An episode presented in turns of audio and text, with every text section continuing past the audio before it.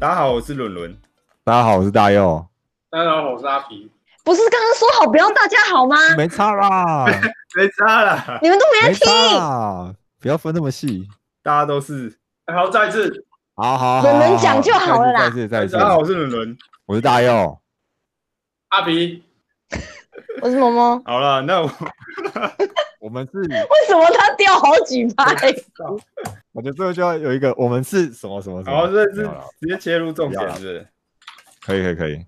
好了，那就是呃，我们今天来讨论一个，就是在哲学界跟认知神经科学界已经讨论很久，可是一般人不知道的一个话题。那就是，哎、那我先问你们一个问题哦，请说，请说。就是呢，好，我先问你们一个问题，你们可以想一下，就如果今天有一个人他杀了一个人，那你觉得法官要判就是要判他刑嘛，对吧？然后你觉得怎么判比较合理？一，不管什么情况之下，这个人都应该有罪；二，不管什么情况下，这一个人都应该没有罪；三，就是应该要视他的呃心智的程度去判断他有罪还是没罪。你们觉得嘞？呃，等一下，什么？阿皮掉红包了，阿皮阿掉红包？阿皮废了一下阿，皮，你的鸽子鸽子都没喂哈。阿皮耶？阿皮还活着吗？大优先讲啊。阿皮喂鸽子哦，你你的鸽子飞不到。一直掉风包是怎样？要不要听？哦，大优先讲啊。好了好了，我再把问题，我再问题，我再讲一次，就是假设今天有一个人嘛，他在路上杀了一个人，那你觉得一，不管什么情况下，这一个人都应该是有罪的；二，不管什么情况下，都应该判这个人无罪；三，呃，就是不一定要看他的心智，当时当下的心智状况来做判断，就有可能是有罪，也有可能是无罪。应该是问想法，不是问答 问。就你们觉得，你们觉得一二三这哪三种情况？我觉得不管怎么样，他就是有罪啊，因为他毕竟就是这个人犯罪了，好，你觉得是不管怎么样，他应该有罪，就是以应该要以人为单位，就是以人类社会的制度来说，就是罪一个罪行就是对一个人啊。好，那那个阿皮跟摸摸嘞？我觉得这好像有点难选。下，你是说人类的罪吗？对，就是你说人，类的罪吗？对对，就不管，就你觉得怎么样可能是比较合理？我当然要判他刑啊，因为这是法律规定啊，对不对？好哦，那那我跟你说，那如果你信不信听完这集，我可以说服你，就是其实不管怎么样情况下，这一个人都应该无罪。不信，怎么可能？我我我我自己是不可能。我自己私心认为是无罪，但是人类的法律是要有罪。就是等一下，为什么你私心会认为无罪啊？好啦，那先这样讲好了，就是我们现在想，就是呃，前阵子有个新闻，你们应该有看到吧？就是那个思觉思觉失调症，就是那个杀了人，对吧？铁路警察那对对对，那个杀 杀了警察的，对吧？对啊对啊那他他是被判无罪嘛，对吧？对啊，那我们姑且不不管，就是他的思觉失调是真的还是假的，我们假设他是真的好了。假设他在当下真的没办法控制自己，那理论上这种情况应该要就是他的道德责任应该比较低一点，这个应该算是一个蛮合理的推断吧。可以接受啊。他的道德道德上来说，他就是没有那么严重。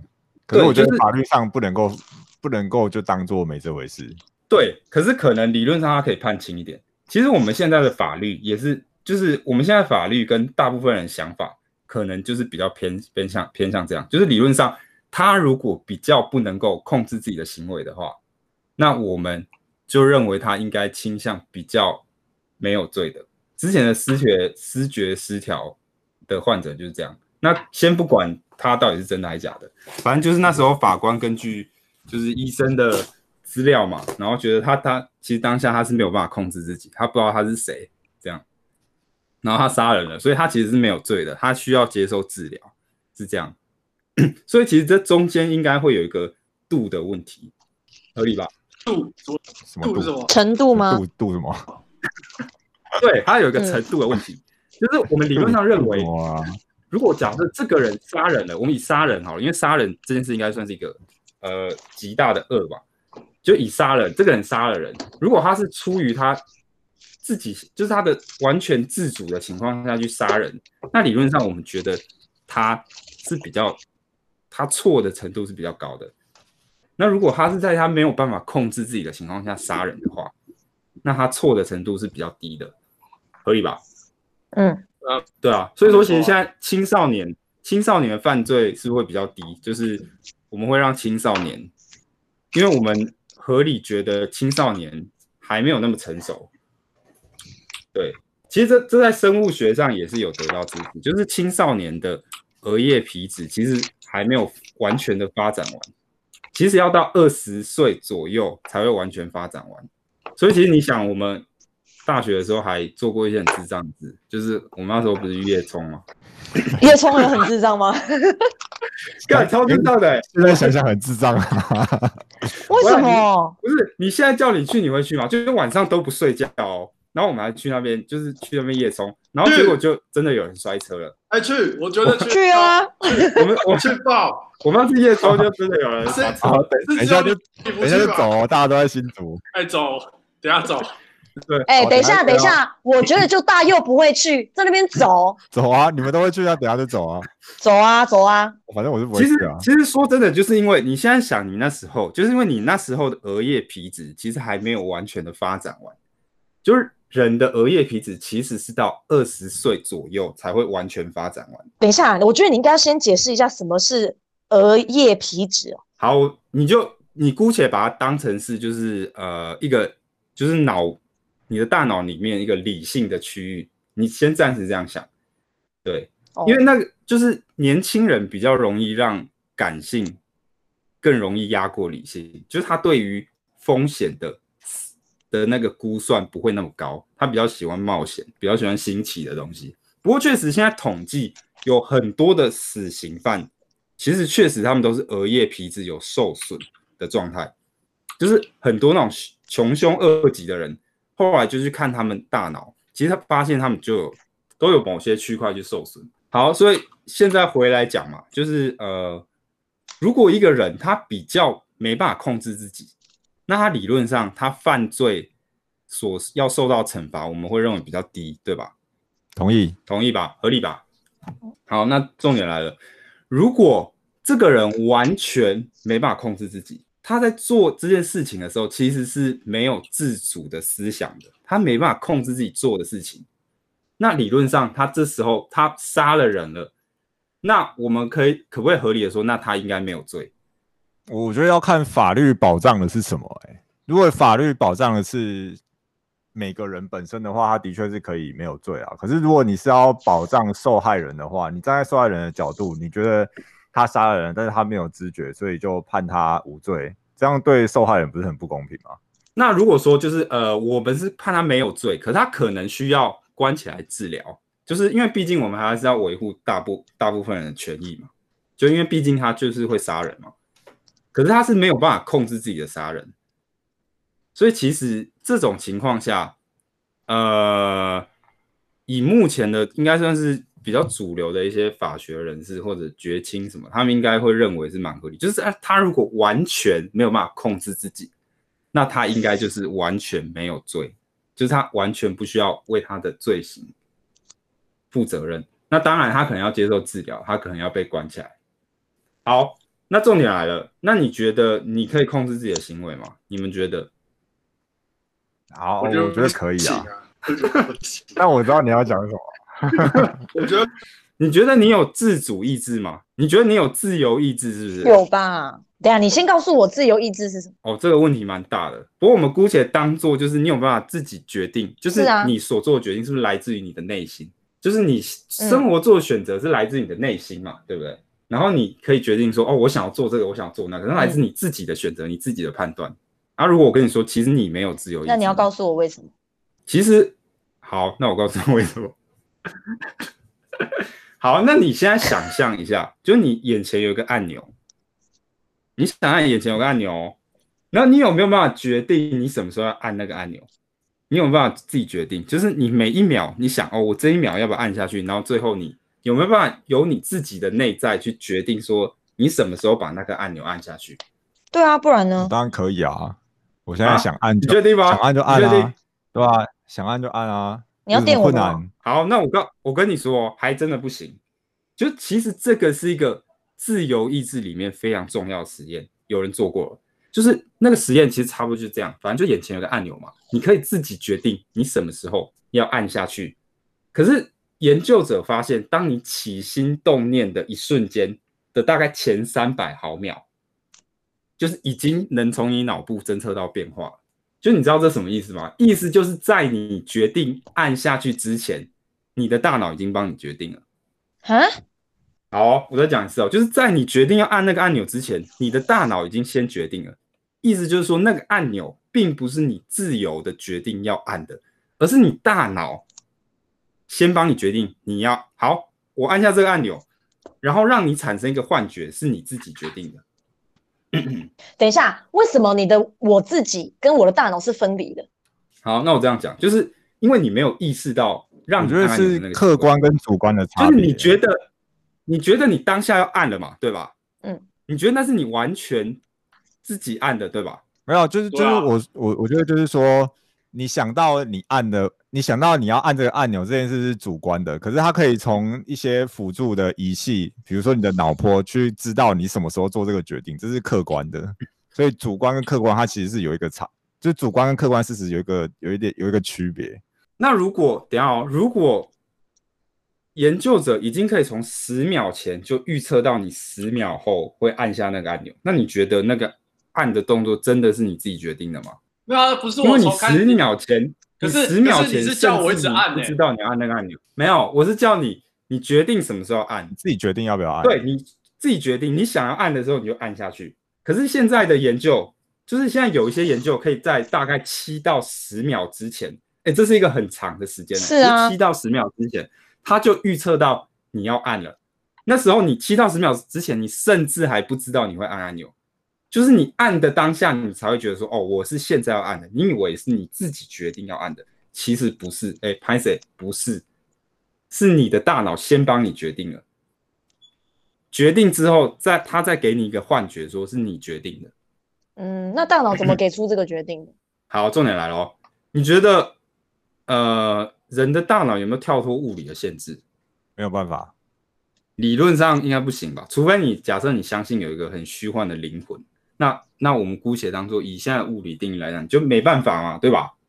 那所以说你要按的，你按按钮的那一瞬间，一定是有个电讯，就是你大脑里面有个神经讯号叫你要按的，对吧？是嗯，对啊，一定有一个某一个神经讯号。可是重点来了，那个神经讯号它不会凭空的出现，那个神经讯号出现的时候，一定是被其他的东西影响嘛？就一秒之内，好，那个神经讯号触发了，可那神经讯号可能就是又是透过几秒之前的，比方说脑内的一些其他化学变化嘛，对吧？然后你那个化学变化可能又是受到你呃几分钟或是甚至几小时之前你的激素的影响，比方说你的睾酮素啊、你的催产素，对吧？然后你的激素那些其实又跟你的环境有关，就可能是你前几天的环生活环境，然后加上你的基因的表达有关。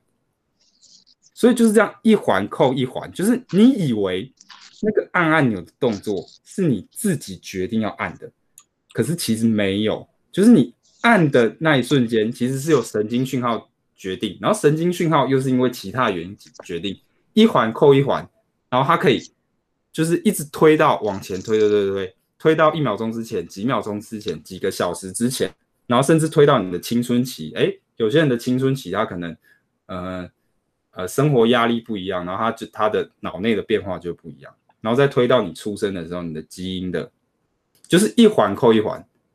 所以说你是没有自由意志的。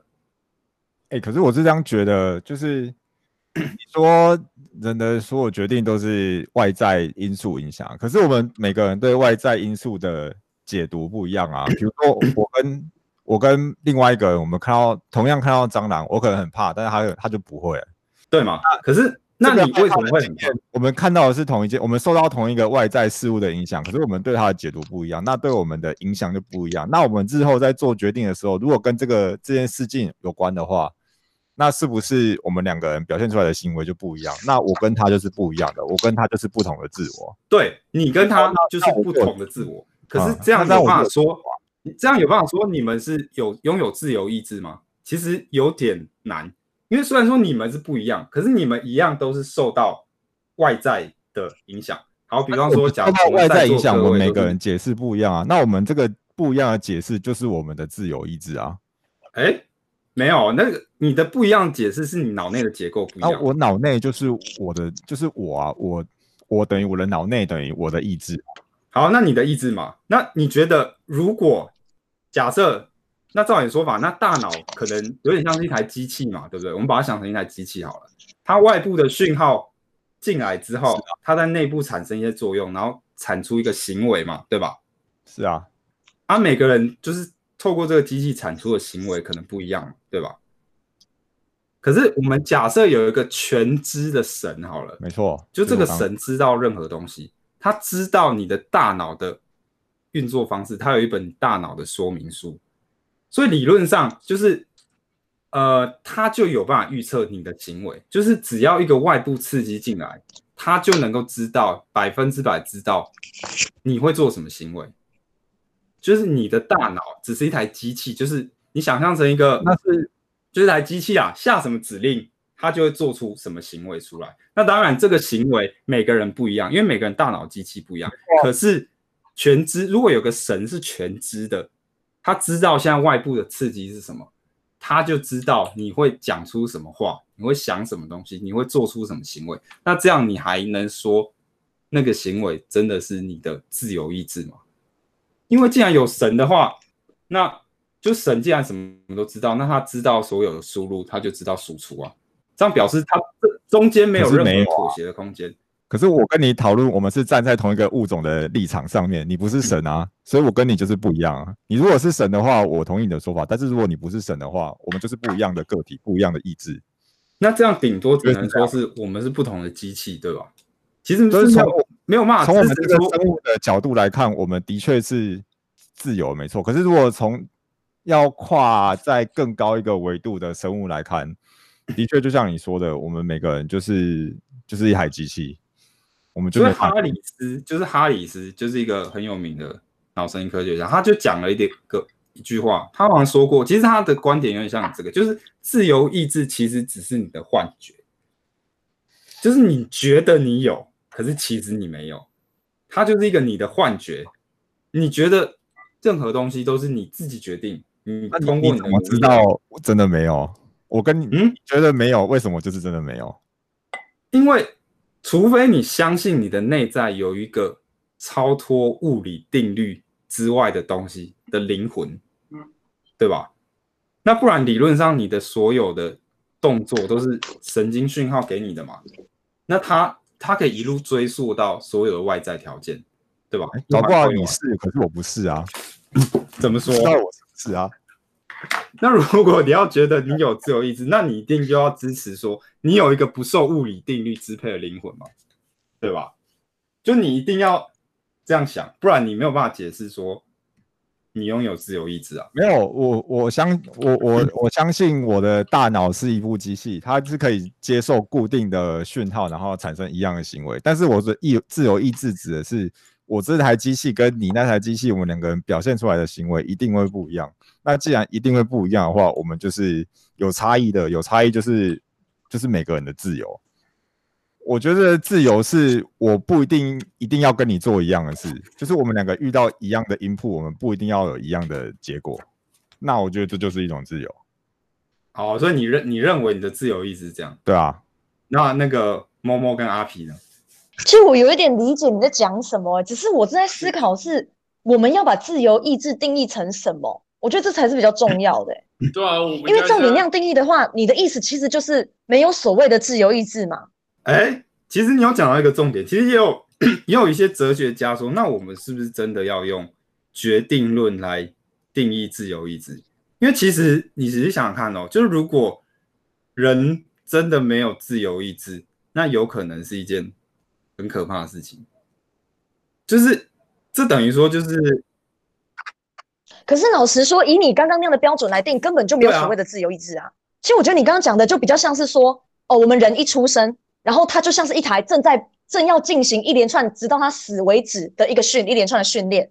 然后呢，他一连串的训练之后，在每个那个当下，我们给他什么的时候，他都会根据他过去所有的训练而做出反应，而这些反应我们可以根据过去他受过的训练，也就是说，他过去曾经受过什么伤，然后他曾经他家里美不美满，家里几个人，什么之类的，我们可以去做一连串的收集这些资料，并且判断他现在这个当下遇到什么事情，他会做出什么决定。没错那，直到他老死，还还真的是这样。所以，我们假设有一个全知的上帝，假设有一个全知的上帝哦，他其实我觉得也不用全知的上帝啊。假设你今天身为一个工程师，你可以把这一个人这一辈子经历的所有大大小小的细节，你都收集得了，那你就可以当那个神了嘛。我觉得是收集对不完，就是他如果有办法捕捉到我们现在这个当下这个时刻，就是这个宇宙中所有原子的状态，那理论上他就可以推出下一步会怎么对啊，我我知道你的意思是这样，可是所以其实如果你要定义的这么严苛，那不就是没有自由意志吗？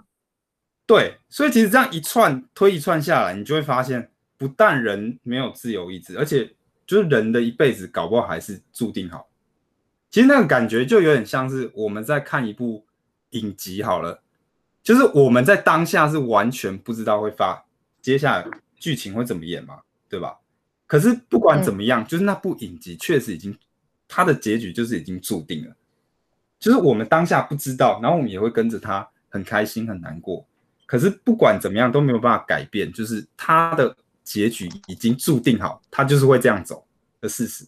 所以其实我们今天这几个在这边录 podcast，也是从宇宙大爆炸的那一瞬间开始就已经决定，就是一步一步推的话，哎，就是会演变成我们现在这样，就是已经决定的状态。嗯那你要不要预测一下，我们之后做不做得起来？这件事只有神才做得到，只有全知。对，真是只有神才做得到，就是哦全能的神才做得到。对，所以说，呃，有一些脑神经科学家还真的觉得说，就是其实人可以不用为呃犯罪负责人，因为哦，你说如果以这个角度，他已经注定好的了。因为其实你想想看，一个思觉失调的人杀人，跟我一个很自由的人杀人，他其实是出于他自由意志杀人嘛？其实没有，他都是一台机器而已，就所有的讯号都是从外部输入。那当然，就是这种想法对一般人来说可能很疯狂。所以有个脑神经科学家他说过，就是脑神经科学改变了司法的一切，但也什么都没有改变。意思就是，就从脑神经科学界的观点来看，我们的司法体系可能要从根基上搞不好就需要重写了。可是事实上，我们就现实层面来看，我们还是需要把坏人关起来。所以就是，哎，好像改变了什么，可是其实也什么都没改变。但我觉得这个如果要扩大一点的话，照你这样讲，其实根本就不需要法律的存在了啊、哦，为什么用法律来限制人？就他就看你有没有，反正他做什么都是注定好的啊。他就看你有没有跳出那个犯罪的电讯，他就那是因为我们我们定法律也是注定好的。哎你这样讲对啊，你这样讲是对。合理，对，这样讲合理。不过反正就可能不同哲学家有不同看法，就伦理哲学家可能他又会有一些不同看法，因为现在就是自由意志这个东西已经越来越被难以接受了，所以反正有很多人试着帮他找一些出路嘛。就像大佑刚才讲的，也是一种。大佑刚才讲那个比较可能比较偏向说，啊，虽然说我们没有自由意志，可是确实我们为什么要用这种语气？哦，不瞒不是因哦，为我们这个假装另一个人，我他就是在贬啊低你。在模仿我，这样不对哦。没有，这个也是很重要的主张。也有人这样主张，就是因为我们确实是因为实际上不可能存在那种神，就是世界上的变因太多，你不可能。虽然说，虽然说明天早就已经注定了，可是确实没有人知道明天会发生什么，对吧？所以我们还是要努力的过好每一天啊。可是你也没办法努力，因为你的努力也是受外面的，就是讯号刺激的，这样。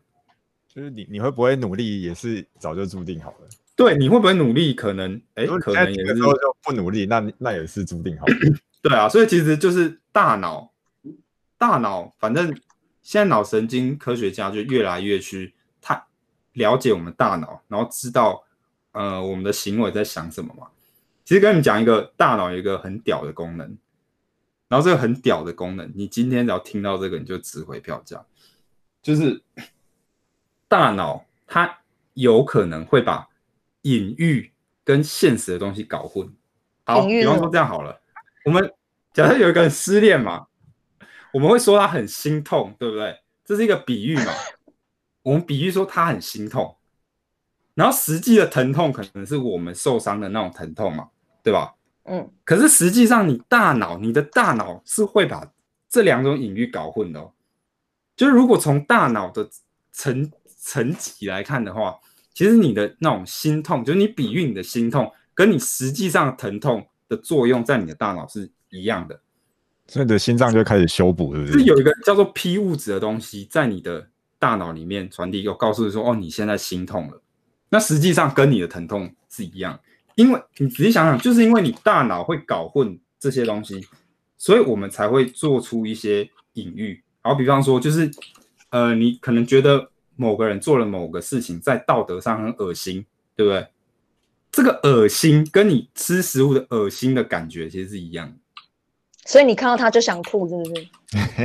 对 对，其实有实验还，而且我跟你讲，最屌的是这个这个功能可以让我们可以这可以算是一个大脑厉害的地方，可是它也有可能是一个 bug，就是我们可以利用它去做一些事情，因为其实这个这个感觉是双向的，就是你可以用隐喻去影响你真实的感觉，你也可以用真实的感觉去影响你的隐喻。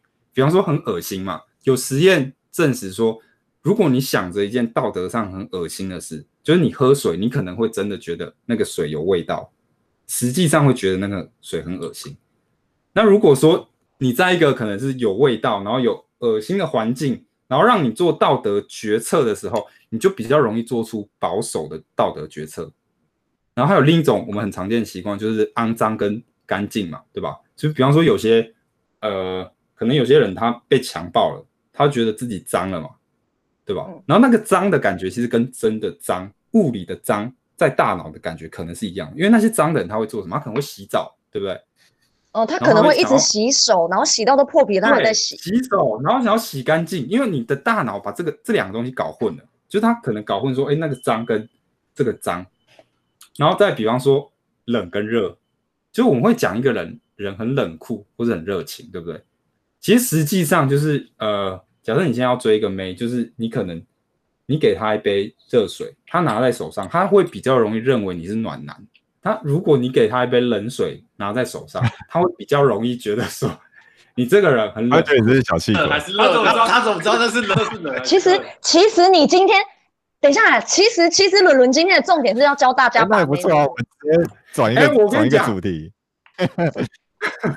我跟你讲，还真的，还真的有人，就是你知道 PUA 吗？不知默默你知道道 PUA？哎，其实我也不知道哎，我一直听你们在讲，把妹达人，你有听过吗？没听过。我跟你讲，我们下次做一集节目教大家怎么把妹。不过反正这不是重点，重点是确实有些人他利用，那你听过那个什么 NPL 吗？好，没没听过，不是重点。反正确实有些人他会运用这些人家大脑的 bug 的作用，然后去就是哎可以帮助你把妹什么之类的。那这个等一下，你讲这个，我就想到最近的例子，就你的阿皮啊，什么阿皮阿皮，你知道他之前不是胃痛吗？阿皮啊怎样？阿皮讲一下啊，他他之前哦他之前胃痛，然后去看医生，然后那个医生开了很强的胃药给他，他还是觉得他胃痛。结果后来医生觉得这样太糟糕了，然后照一下胃镜，结果他的胃根本超健康。然后后来他就他就觉得自己胃好了，超莫名其妙我可以。讲一下，你会不会那一张讲讲一下什么事情？就是我我我去年嘛，就是开始一直肚痛啊，就是断断续续的觉得自己肚子痛，然后就最近又开始比较痛，所以我去看医生。然后医生一开始给我开普通胃药，吃一个礼拜，我还是还是还是有那种呃胃痛啊，还会有胃酸过多感觉。然后这期间呢，我又一直去网络上找文章，说我到底是得什么胃炎，我就是觉得肚子很痛。然后在第二次去看呢，医生就说那我可以开强一点胃药，然后还是没办法。第三次医生医生去看医生，医生说我已经给你，我已经开给你，就是连胃除了胃癌以外都治得了的，治得治得好治得好的药，你还好不了，那我们照胃镜啊。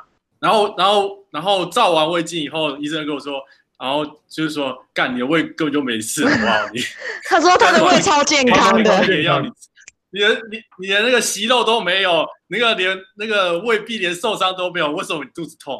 然后自从我听到他说我胃没有事以后呢，胃就好了，没有那个他就再也没有感觉到胃就是没有痛。感觉，哦然胃痛，然后哦，可以开始正常。其实里面长满了息肉，对，当然了，大脑问题是健康，他他拿他拿错，我干了，我没有，他是故意他他舒缓你的痛苦啊。哎、那个是他的治疗手法之你一。不你不是他搞你他搞过半年，然后跟我说，其实那不是胃，医生自己的胃。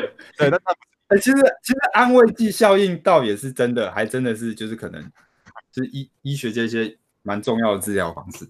就有些人可能他真的没事，可他一直觉得有事，然后医生就假装开个药给他，然后他就会自己觉得好了，这就是安慰剂效应。所以其实人的 心理其实蛮屌的，哎、你那不就是想想看哦所谓心理作用吗？心理就是你的生理啊。如果照我们刚才这样讲，心理就是你脑内的东西嘛，我们可以这样讲嘛，你的感觉脑内东西，然后它也是生理的一部分啊。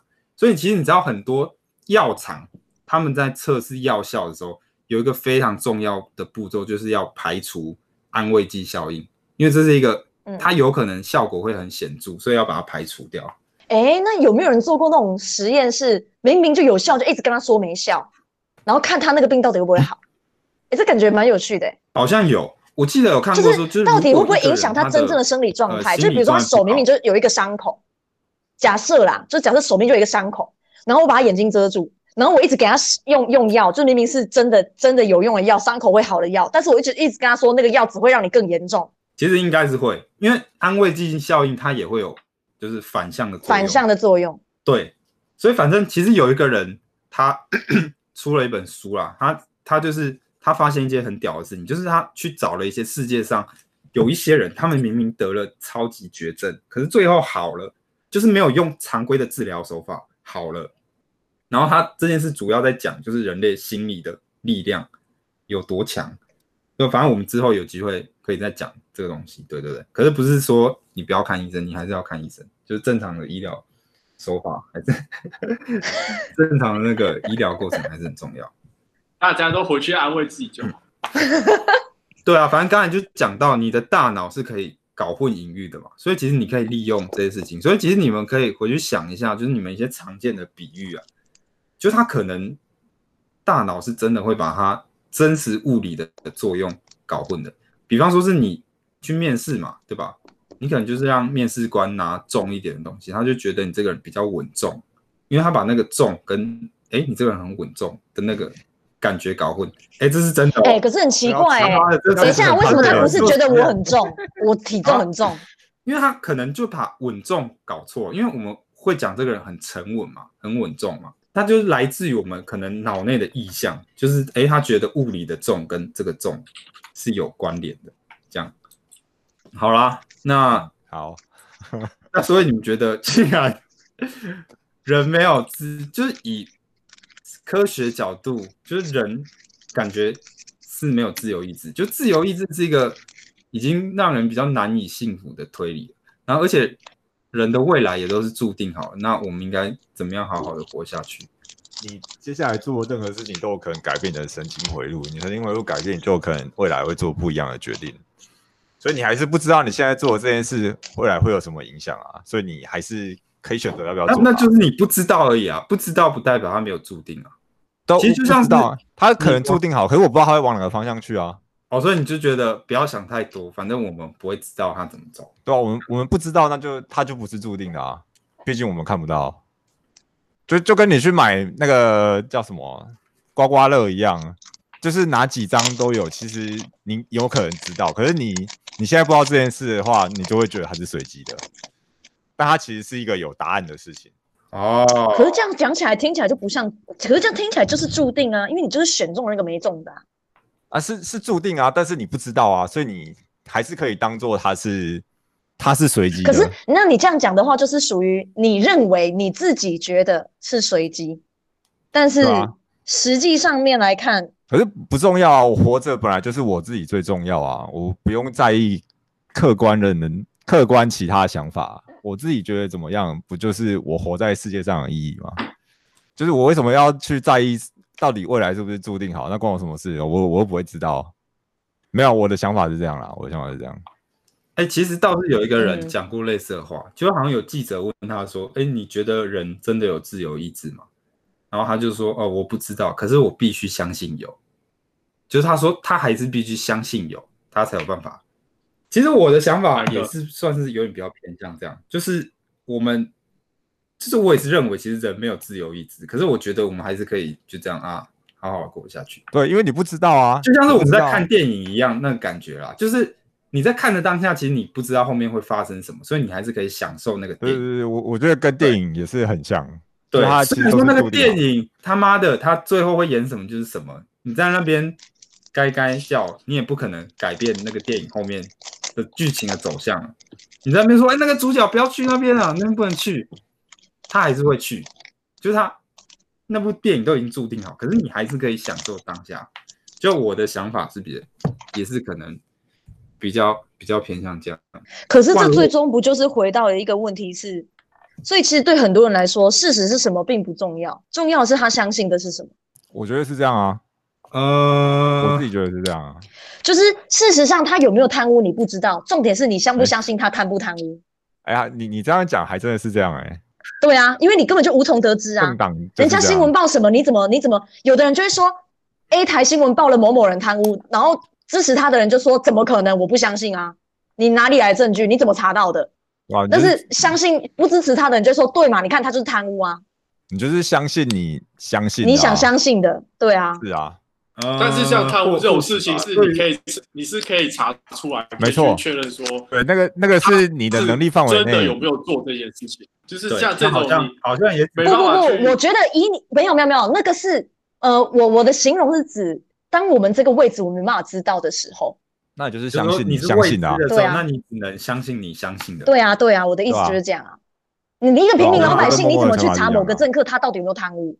但是为什么你还是这么相信他，？我觉得可以，对吧？我觉得可以这么说。应该说，我们可以从我们的客观经验或是过去的一些认知，去选择相不相信他。就是以现有条件，如果你没办法得知更多的话，那当然，如果你有新的证据，你就调整你的那个相相不相信的百分比嘛。哎、啊，如果有一天大家真的发现了，怎么办？人生要怎么活？你说发现了什么？发现发现什么发现这个缘就是命定论，就是发现你未来会会会会做会发生什么事啊？既然一切都是决决定好的话，假设这是真的，然后有一天我们真的有找到一个方法可以像什么关键报告之类，它有办法预测你的未来。对，就是你就是全部看到了，那你要怎么？你的人生不就变得超没意义吗？你就哦啊，反正我没有，你没有，你你没有，你变得没有意义，其实也是预预测好事情，所以那是没有啊啊你自己让自己变得没有意义。可是全能的神就是这样帮我决定的啊、那我也没办法我觉得阿皮的意思是说，你看到了那一本书，就是你会觉得啊，人生都被都就就这样了，没什么意义了。可是说不定阿皮看到他就觉得，真的假的？真的照你写的那样吗？我跟你对着干，我要试试看。所以每个人看到那本书，那这个 input，那他他就觉得很有趣，他导致的结果并不会每个人都看了之后都觉得人生没意义。对啊，就没有就哦跟哎、大佑吗？是大佑吗？就是你之前是，只有讲嘛，你刚才之前哎不是哦，不是哦，不是哦。是我觉得你是大佑啊，我自由意识觉得我是你是大佑，不然你你你刚才之前能相信不是讲说 你永远不知道我。相信我，我相信你是大勇。所以才这么多人想要相信之前就是不是有讲说有自由意志嘛？因为一开始其实这个东西在很早的时候，是因为那个不是基督教说上帝是全知的吗？那可是全知这种东西就会跟自由意志就冲突了，因为你上帝既然是全知的，那表示你呃你你这个人会做什么，上帝都知道了。那干，那我为什么还要做好事？或我我做坏事也是注定好了，你都知道了。对，就是所以说有冲突的时候，那时候就是很多神学家去想办法要弥补这个逻辑的漏洞，反正他们发发展很多说法来弥补这个漏洞，就对了。就自由意志的部分，现在也是蛮多讨论，然后现在脑神经科学的观点又又比较支持人没有自由意志，所以对啊，可是我觉得也不用想太多，因为确实那个变异明天还是要太多上班，对，明天还要上班，对。可怜啊！其实搞不好可以不去啊，可以不去啊，可以不去啊，都是决定好的，都是决没有假啊，不能不去。对啊你可以跟你老板说我的自由意志。告诉我今天不要上班，就是明天不上班已经是决定好了，今天是从宇宙大爆炸就已经决定好了，所以我明天他说我把你 fire 也是决定好，那那我也不办法，呃，不好意思，我 那我也没办法，今天你要办你要离职也是决定好的事情。也是宇宙大爆炸就决定了，哎，人人生太没太没有意义了。哎、为什么讲完你突然那么消沉呢、莫名其妙。完了完了，大又消从这一刻消消沉已经是注定好的事情了，人生从此要一蹶不振。呃我呃，们下一集就来找人生的意义好了。好啊，下一集来，哎、我觉得这一题很难哦我哦，们下一集来一题很难。讲比较，如何从自由意志中找到人生的意义？我们下一集来讲比较积极的主题好了。什么？啊，挽挽救一下我。热水把挽救一下消沉的大佑，对啊，挽救一下明天不上班的大佑。我已经觉得每天上班没有意义了。哎、我可以帮你递假单哦。谢谢，谢谢，谢谢。我明天还是要去上班的。好像差不多哎、嘞。对啊，等一下，伦伦刚刚不是说，伦伦刚刚不是说下一次我们要讲一个比较积极的话题，所以是什么？我不知道看你想讲什么。哎、刚刚讲的好像你要破题了，结果也没有。啊，预测是想要讲，我本来想说，不然我们来讲成功好了，怎么样才会成功？哎，这样也也有点呼应到啊怎么样？等一下，怎么样会成功？那对，你没错。读成功可是，那每个人成功的意思不一样哎、好，你讲成功就成，功，啊，你说什？么？读成功他妈。的很聪明，所以我们现在把成功定义一下。我们下一集来讲，怎么样会达到世俗的成功，因为有些人觉得他可能在家就稳稳过一生就成功了嘛，可能没有。对啊把成功定义成我他妈要赚很多钱。就我们同样是工程师嘛，你可能很屌，你写了很多很屌的开源工具，那可是我赚了超多钱，我可能在那间公司赚，那我比较成功。我们这样定义，就是以那个获利来讲。你说以钱来定义成功，这样子吗？对对对，最直接，我们以钱的获得的钱，这比方样好两个歌手，哦。对不对？有一个歌手，他可能他的创作也很棒，那有一个可能就像那个周什么杰什么，就现在都写一些很水的歌，然后 可是可是那个周什么杰节目哎是在听哦，对什么轮，他轮他就赚比较多钱嘛，人家他妈的就是很多人在听嘛，那他比较成功，我们就以这样世世俗的定义的角度来讲，怎么样会比较成功，怎么做会比较成功，这个话题够积极啊，成功，好，所以我们我们把没有，我们只讨论世俗哦，这样哎有什么好讨论啊？哎，不那行，下一集就五百就就讨论十写在那了，还有什么好讨论？那你现在讲，你你知道怎么做吗？你知道要怎么样，或者是哪些？